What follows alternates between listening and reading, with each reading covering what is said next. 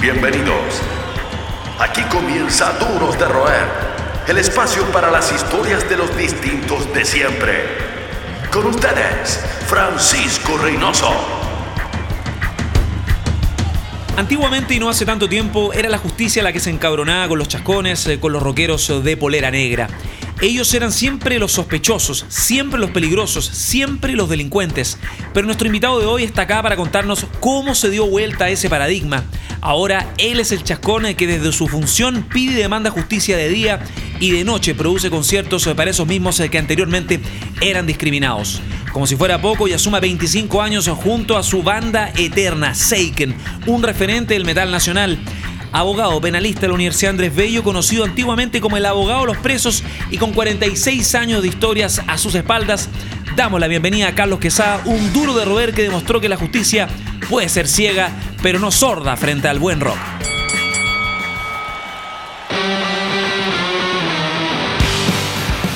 ¿Cómo estáis, Carlos? Bienvenido a Duros de Roer. Hola, Francisco, ¿cómo estás tú? Bien, por acá todo pasando en este espacio que tenemos eh, en Sonar. Primero, hay una frase para comenzar esta entrevista que me llamó mucho la atención. Una frase que tú mencionaste en una conversación previa cuando te invitamos a Duros de Roer, en la que mencionabas que litigar es casi tan adrenalínico como producir un show o pararse arriba del escenario. ¿A qué, de dónde proviene esa ley de vida? Um, de que a lo mejor yo soy un adicto a la adrenalina, pero no me he dado cuenta nunca. Eh, es una de las posibilidades que siempre he barajado. Pero no, viene básicamente de que cuando se litiga, la litigación en Chile es un tema nuevo, es de los últimos 10 años. Eh, cuando se litiga son tantos los factores que pueden alterar el resultado de un producto que se homologa muchísimo a lo que es un, la producción de un concierto, lo que es, por ejemplo, la producción de un disco o un show en vivo. Eh, son miles de cosas que uno tiene que intentar controlar y que eso te produce inmediatamente un aumento de la adrenalina y un, aumento de la tensión. Eh, los juicios orales, particularmente, que es el instante de la litigación, propiamente tal, cuando uno es abogado, eh, son instancias que demandan muchísimo tiempo, que demandan mucha preparación y que demandan mucha creatividad que si tú lo miras en perspectiva son los mismos tres requisitos que tienes cuando compones y grabas un disco o cuando produces un concierto. Entonces yo creo que si bien son tres ámbitos de mundos distintos, sí tienen una carga adrenalínica muy potente, que los hace muy similares y que en el fondo hacen que en definitiva tú andes todo el día a mil por hora y que tus instantes de descanso sean pocos y traten de ser bien aprovechados. Sobre todas las cosas, dada tu formación en los 80, tú te criaste en la escena de los tape traders, de los intercambios de cintas, de cassette, de vinilo, en una época complicada en Chile, en plena dictadura, cuando el rock era visto y una forma de manifestarse contra el establishment, contra la autoridad. Pero en tu trabajo, curiosamente, desde tu posición de abogado, tú eres, tú te has forjado como la autoridad. ¿Cómo es esa dualidad? yo no lo veo como dualidad. Eh, efectivamente los 80 eh, fueron un periodo complejo el tema de la dictadura a nosotros, a todo lo que era metal y a los metaleros en particular. En esa época yo estaba en el colegio, me acuerdo del Instituto Nacional, en el Instituto Nacional tú tenías solamente la opción de ser metalero, no había otra opción, no eras metalero o escuchabas a Cure, pero no había otra opción dentro del Nacional. Eh, y eh, nosotros lo pasamos mal, lo pasamos mal por la represión lo pasamos mal eh, al final de la dictadura y al comienzo ya de la década de los 90, los primeros años de los 90. Los primeros años en democracia fueron de mucha represión hacia, hacia nosotros. Me acuerdo las escapatorias que tenían que hacerse en Las Palmas cuando llegaban las policías a hacer eh, estos, estas detenciones por sospecha que se llamaban en aquella época. Eh, y de ahí el salto yo no lo veo tan distante. No, no, no, la verdad no, no veo que mi trabajo sea como el de autoridad. Una autoridad puede ser un fiscal un juez. Yo creo que un litigante o un abogado como yo, en el fondo lo que es es un actor nomás del sistema. Eh, pero esencialmente sí se plantea una, una, una relación común, que es que generas una animadversión contra...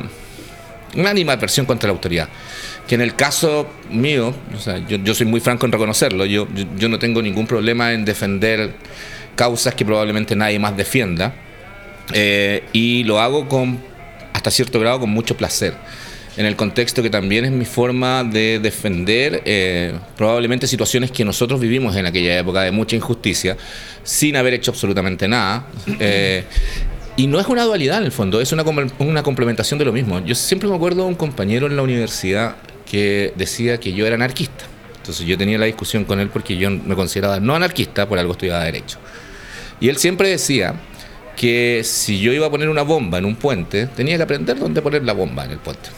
Y eso, se me quedó grabado. Después, muchos años después, eh, como que logré entender un poco, él era mucho mayor que yo de partida, eh, logré entender un poco lo que, la, frase que él señalaba, pero efectivamente sí, se daba una, una, hipótesis en la cual el rol del litigante y particularmente el rol del defensor que me ha tocado ser a mí, tanto defensor de imputados como querellante en causas de derechos humanos, eh, me permite decir con cierta certeza que efectivamente yo no, no tengo esa dualidad que puede tener un abogado, por ejemplo, que trabaje en una corporación, o que sea un abogado del, Ministerio de Justicia, o un abogado de partido político, o un fiscal, o un juez, en el sentido que ellos sí son autoridad y efectivamente representan la autoridad y por el otro lado pueden ser roqueros. Yo no tengo esa dualidad.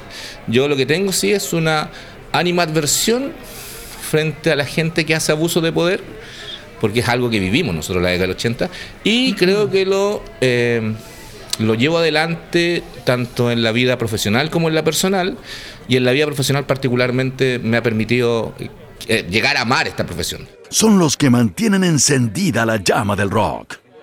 Seguimos conversando con los duros de roer. Estamos de vuelta con eh, Carlos eh, Quesada, abogado penalista o litigante a estas alturas, como ha sido la especialización validada en los medios, en, el, en la industria en eh, general. Hay otra frase que me llamó mucho la atención, Carlos, que es, si tiene uniforme, Carlos Quesada será seguramente el creyente, que es un, una, más que una sentencia, es una imagen que has proyectado tú con el tiempo. Eso no es una frase mía, es una frase que utilizaron algunos colegas y algunos magistrados en algún minuto como para definir un poco el híbrido en el que yo me había convertido, que podía parecer defendiendo a alguien en teoría muy malo. ¿Y es tan así? ¿Cómo te lo tomas? Oh, creo que es verdad. creo que las causas en las que yo más he disfrutado y mayores logros profesionales he tenido es como querellante en causas que están vinculadas a temas de derechos humanos post dictadura. Eh, o sea, acá en Chile el tema del abuso poder, el abuso policial, el abuso, la falsificación de pruebas, la falsificación de partes, todo eso eh, que ha sido ventilado en el último tiempo eh, es como uno de los de los hitos más importantes desde la llegada de la reforma. Eh, y yo he tenido la suerte de estar en esas causas, he tenido la suerte de representar a las víctimas de esas causas, que esencialmente son personas que no tienen recursos y no tienen la posibilidad de costear abogados y que muchas veces les cuesta que los fiscales les crean. Entonces, cuando se ha logrado que el fiscal en definitiva adquiera la convicción de que hay un delito por parte del funcionario público, ir a juicio con ellos, sí. Creo que los juicios más importantes en los cuales han estado involucrados eh, funcionarios públicos, policías por delitos de lesa humanidad, llámese doctoras, creo que creo que yo he estado en todo. Así que sí, efectivamente sería una afirmación como bien correcta. A lo largo de tu carrera te ha tocado defender, has tenido una cobertura importante de casos controversiales, hay que decirlo, uno de ellos la defensa Pancho Malo, conocido por el ex líder de la Garra Blanca, el tema del caso fraude un carabinero, eh, el tema no menor, súper sensible, los presos de la cárcel de San Miguel con víctimas incineradas eh, y la banda de narcos de La Victoria. ¿Qué encuentras en común en, esos perfiles y qué fue lo más eh, difícil de esas defensas? Mm, son distintas. Hay tres de los que tú me mencionaste que son defensas y uno que es creyente. El tema del incendio de San Miguel, en los dos incendios, tanto el del 2001 como el del, el, 2010, yo fui creyente eh, contra funcionarios de gendarmería que en definitiva también terminaron siendo absueltos. Em, el único lo único en común que tienen esas dos, eh, que tienen todos los casos que tú me señalaste, es que eh, tienen un componente fuerte ideológico, eh, en el contexto de que tanto en el caso fraude de carabineros donde me toca estar, em, y que no sé si me quede, porque ahora viene un juicio larguísimo y no sé si voy a estar disponible para estar dos años en juicio oral. pero em, en todos ellos hay un componente ideológico que es súper fuerte, que es el tema de em, la forma en la cual tú eh, ves o te relacionas con el poder. Esencialmente, si bien yo estoy involucrado en esa causa, no tengo a mi cargo la defensa, por ejemplo, de generales o coroneles, que son los que en definitiva realizaron la mayor parte de los desfalcos, sino que básicamente los clientes míos han optado por un, camino de la cooperación. Pero en términos generales se trata de casos en los cuales eh, el imputado siempre se encuentra en una situación, y en el caso del incendio de San Miguel las víctimas, siempre se encuentra en una situación de, eh, disparidad frente a los otros actores. No, no podemos pretender que, eh, en el caso de, los delitos de tráfico, eh, en los cuales los tribunales normalmente tienden a condenar antes que la persona llegue a juicio, eh, no podemos pretender que se encuentre en una igualdad de condiciones, por ejemplo, con el Ministerio Público o, por ejemplo, a nivel mediático. Siempre va a ser una situación disminuida. Y lo mismo ocurre en el incendio de la cárcel de San Miguel, o sea, esencialmente la cantidad de voces que salieron hablando y señalando que los 81 estaban bien muertos porque eran delincuentes y se habían matado a ellos mismos, fue gigantesca. Eh, yo creo que hay, hay, un componente muy fuerte que lo tienen todos los abogados de mi generación que se dedicaron a la litigación, que es el tema de jugar de chico a grande de jugar no solo destruyendo, como, es cuando uno es defensor, sino que también construyendo, cuando uno es querellante. Y yo creo que eso eh, te entrega una cierta pasión especial por el trabajo en, el contexto de que muchas veces vas a tener que enfrentarte a situaciones o a historias que, que te pueden marcar completamente, pero que con el transcurso de los años aprendes a manejarlas y aprendes a intentar eh, puede sonar rudo, pero aprendes a intentar utilizarlas en el beneficio de la teoría del caso, que es en definitiva lo que tú vas a llegar al tribunal oral. Más que un club, una familia. Sigues junto a los duros de roer.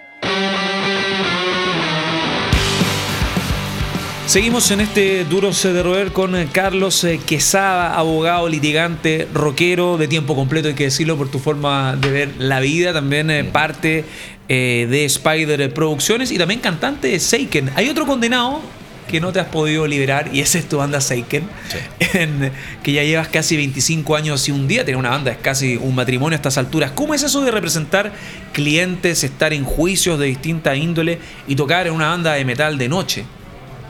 Ah, es cansador, a esta altura. Es como la mejor palabra, cansador.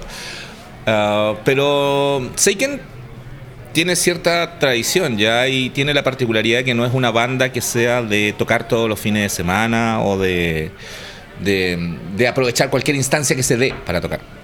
Sé que tiene cierta fama en, el contexto de, escoger bien, muy bien dónde toca y en el último tiempo tuvimos la suerte de, fichar por agencias. Entonces esas mismas agencias se han encargado de ver los temas de los shows y ver potenciales giras latinoamericanas y todo eso. Entonces nos permite planificar a futuro con muchos meses de anticipación. Eh, y eso también te permite organizar la agenda. Pero sí, efectivamente hay ocasiones en las cuales se produce un colapso. y es un colapso personal, físico, mental. Es más que nada el colapso laboral. El físico y mental uno siempre aguanta más. eh, desde la gente somos de la generación de los 80-90, o sea, estamos en condiciones de aguantar todo lo que nos tienen Estos encima. malditos millennials y centennials no saben lo que es el real estrés en la calle. No, no tienen ni idea de lo que es. No tienen ni idea. Se, impresionan por una marcha no tienen ni idea de lo que fue haber nacido y el colegio cuando tenía la escoba fuera del colegio todos los días. Oye, respecto a eso, qué interesante como hay gente obviamente que ni siquiera tiene idea de la época, uno lee medio documental y todo, pero algo complicado que nos puedas contar que viste en términos de represión, ¿no? Dentro de los casos que todos conocemos, una, una, una experiencia tuya en los 80? Hay varias, hay varias. Eh, en el colegio, recuerdo en alguna ocasión, yo estudiaba en el Nacional y el, foco de las protestas contra la dictadura era el Metro Universidad de Chile. Eh, y nos hacían salir, o a veces por atrás del colegio, por Alonso Valle. Eh, y en alguna ocasión mm, recuerdo que fue la primera vez, la primera interacción que yo tuve con lo que, con lo que se conoce como el guanaco o el carro lanzagua, que es que nosotros salimos, yo estaba en octavo básico, octavo básico estaba, saliendo de la tarde, íbamos en la tarde, saliendo a las siete y media de la tarde, y pasó el guanaco por al frente y nos mojó a todos. No todos, todos, todos. No hubo, no hubo piedad. Y yo tenía, estaba en octavo básico, se calcula tener tenido 14 años. Oye, y ligado a la música, ligado a la música, porque obviamente recuerdo lo de la sala Lautaro, el Manuel Plaza, también hubo actos de represión importantes. En el Manuel Plaza hubo actos de represión, pero fueron menos que la Lautaro. El Lautaro llegaban, apagaban, las, apagaban, apagaban, cortaban la luz derechamente y se acababa todo, y ahí vamos, métale poniendo palos. Pero yo lo que más recuerdo son dos instancias. La primera fue en el estadio a comienzos de la década del 90, donde íbamos llegando al estadio, no, no había ni un incidente, más encima creo que era un partido con, no me acuerdo si Coquimbo, que no, no, ni siquiera el estadio se iba a llenar, nada, era venía un piquete carabinero y el piquete carabinero de repente agarró al grupo de nosotros y empezó a golpearlo. O sea, lisa llanamente. No, o sea, no hubo ninguna explicación, nada, nada. Fueron golpes, golpes, golpes, lumas, lumas, lumas, patadas, patadas, patadas en el suelo. Y después se fueron. y nosotros entramos al estadio. Eso fue. Y la otra fue una vez en Plaza de Ñuñoa que llegó un contingente gigantesco, ahí estamos hablando de la década, ya, ya el 93, más o menos 94, llegó un contingente gigantesco a, título absolutamente de nada y me acuerdo que comenzó a detener gente. Y ahí se llevaron detenida muchísima gente, incluyéndome, eh, por nada, por sospecha. Y al poco tiempo después se derogó la detención por sospecha. Fuera de tu rol como litigante, ahora está también esta, este rol que has desarrollado a pelo un interés de años, eh, que es tu productor Spider, que tienes oficialmente, formalmente hace dos años. ¿Qué es más difícil, lidiar con un imputado o lidiar con imputados o con bandas de rock anglo con todos los requerimientos de toda la maquinaria gringa? Sinceramente, lo más difícil es lidiar con el público chileno. Que no hay cómo dejarlos contentos. Se quejan por todo. Se quejan por todo. Que no les gusta el lugar, que quieren otro lugar, que la precio de la entrada es muy cara, que por ese precio no van a pagar, que la banda tocó muy poco. Uh, yo creo que es más fácil, o sea, yo en, mi cuerpo tengo dos divorcios. Yo creo que es más fácil entenderme con cualquiera de mis dos ex mujeres que tratar de agradar al, público chileno. Y es una cosa rara, porque en definitiva, igual van al concierto, igual llenan el local si la banda les gusta. Eh, y en Spider, lo que hemos hecho con mis socios, con Macarena y con Patricio, a quienes aprovecho mandarle un saludo, y también con nuestros nuevos socios que son Atenea, con Juan Pablo y con Andrés, eh, es tratar de generar música o traer bandas que efectivamente todos hemos escuchado pero nunca soñamos con verlas en Chile. Sí, hay un margen de novedad importante los shows de Spider, hay que decirlo, lo de Sisters of Mercy, lo de Killing Joke. Batuska fue también un, temazo. O sea, son bandas que en definitiva nadie esperó verla, pero que nosotros tuvimos la opción y, lo hacemos.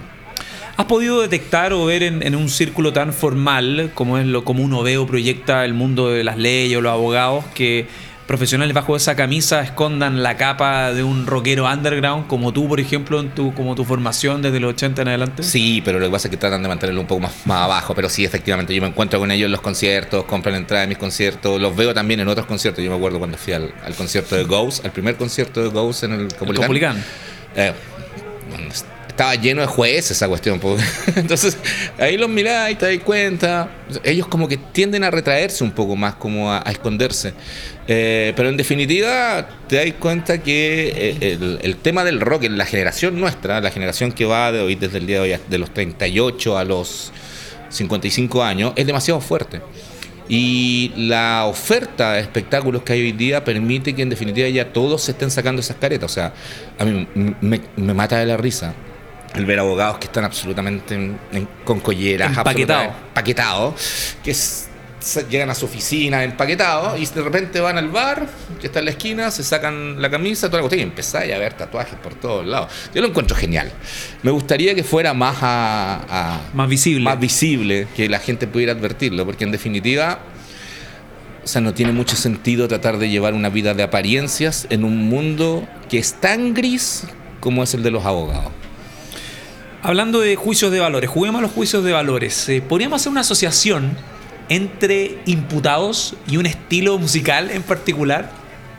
O sea, yo te puedo decir cuál es el estilo de música que escuchan los imputados generalmente. A ver, vamos, dispara. Es el reggaetón, ellos escuchan.